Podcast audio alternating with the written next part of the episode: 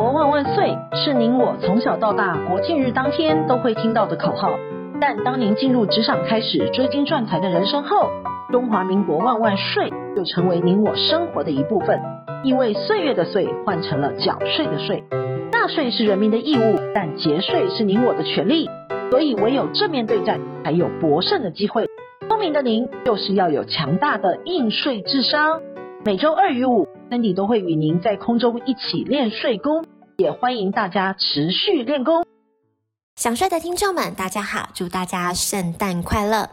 自从行宪纪念日从假期当中除名之后，而耶诞节也就无假牵连了。这种只纪念不放假的节庆，真的超冷感的，您说是不是啊？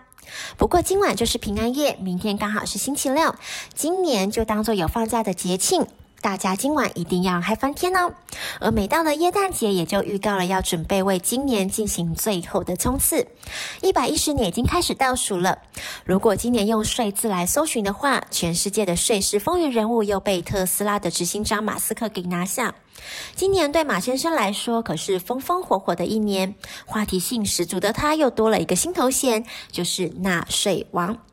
今年，马斯克个人缴给美国国库的税金将突破了一百一十亿的美元，折合台币呢约是三千零六十三亿元，将超过史上任何一位美国人。而这位富豪呢，今年已经主宰了推特、加密货币、电动车以及商用太空的市场，被媒体选为年度的风云人物，实为当之无愧。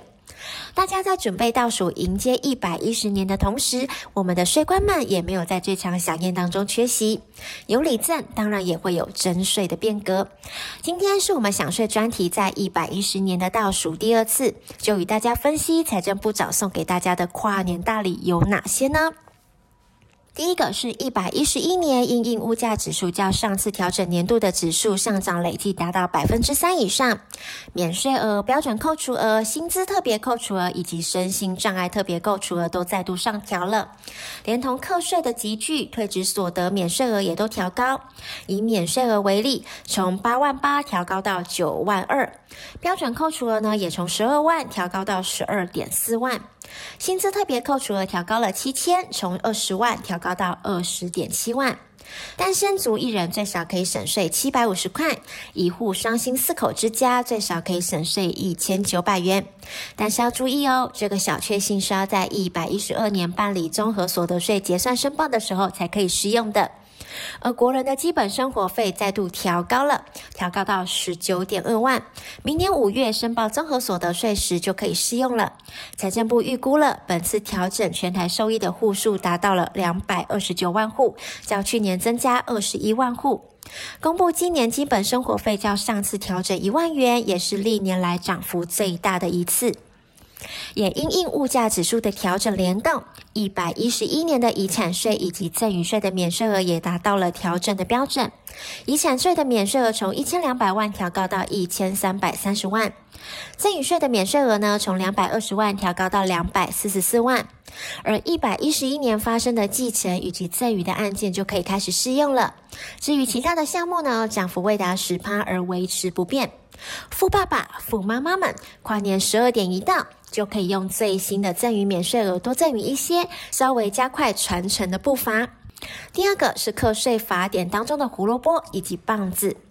立法院会呢，在十一月三十号三读通过了税捐稽征法部分条文修正案，总统呢也于十二月十七号公布施行。除了二十条关于调降滞纳金的部分将等行政院公布施行日期之外，其他的修正内容都已经正式上路了。那请问胡萝卜有哪些呢？第一个是第二十条，将逾期缴税的滞纳金从每两日加征百分之一，总加征率十五趴，调降至每逾三日按滞纳数额加征百分之一，总加征率降为百分之十。第二个是第三十九条，调降提起诉愿缴纳半数税额，调降至三分之一的税额，以减轻纳税人的负担。第三个是第四十四条，针对公司未依规定给予、取得或者是保存凭证的处罚，由按查明认定总额除以五趴，修正为除以五趴以下，保留适用的弹性。第四个是增订四十九条之一，新增检举奖金的核发标准以及领取资格的限制，以划分检举逃漏税额、检举奖金的相关规定，以避免争议。现在呢，检举也成为新创的事业，连达人一词都已经用上了。但要注意哦，检举未必会有奖金哟。另外，本次修法也加重棒子的打击力。第一个是修正第二十三条，九十六年三月五号以前以及移送强制执行尚未终结的重大欠税案件的执行期间，延长至十年到一百二十一年的三月四号。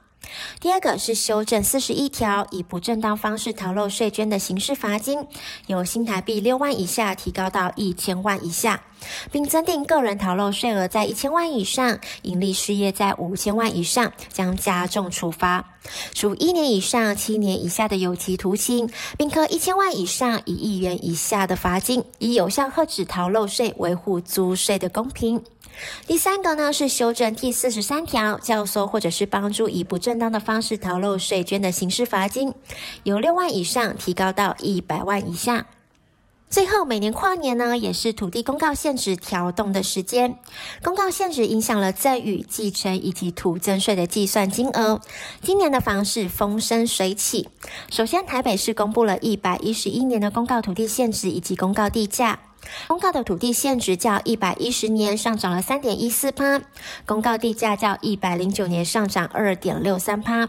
地王呢，则由台北一零一稳居宝座。一百一十一年的公告土地限值每平方公尺一百九十万七千元，换算之后等于每平约六百三十万，第九度蝉联全市的地王。而台北站前星光摩天大楼则位居地后的宝座，每平方公尺一百八十三万九千元，换算等于每平六百零八万。新北市呢，也公布了一百一十一年公告土地限值以及公告地价。二零二二年的公告土地限值呢，较二零二一年上涨了三点五趴，公告地价较二零二零年上涨五点七六趴，换算呢等于每平公告现值以及公告地价约两百四十四万以及四十九点八万。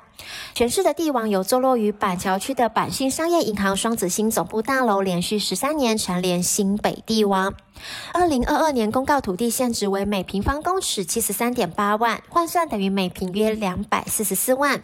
桃园市也公布了一百一十一年的公告土地现值以及公告地价，全市公告土地现值平均涨幅二点八三趴，公告地价平均涨幅三点五七趴。另外，地王呢仍由桃园站前肯德基蝉联了，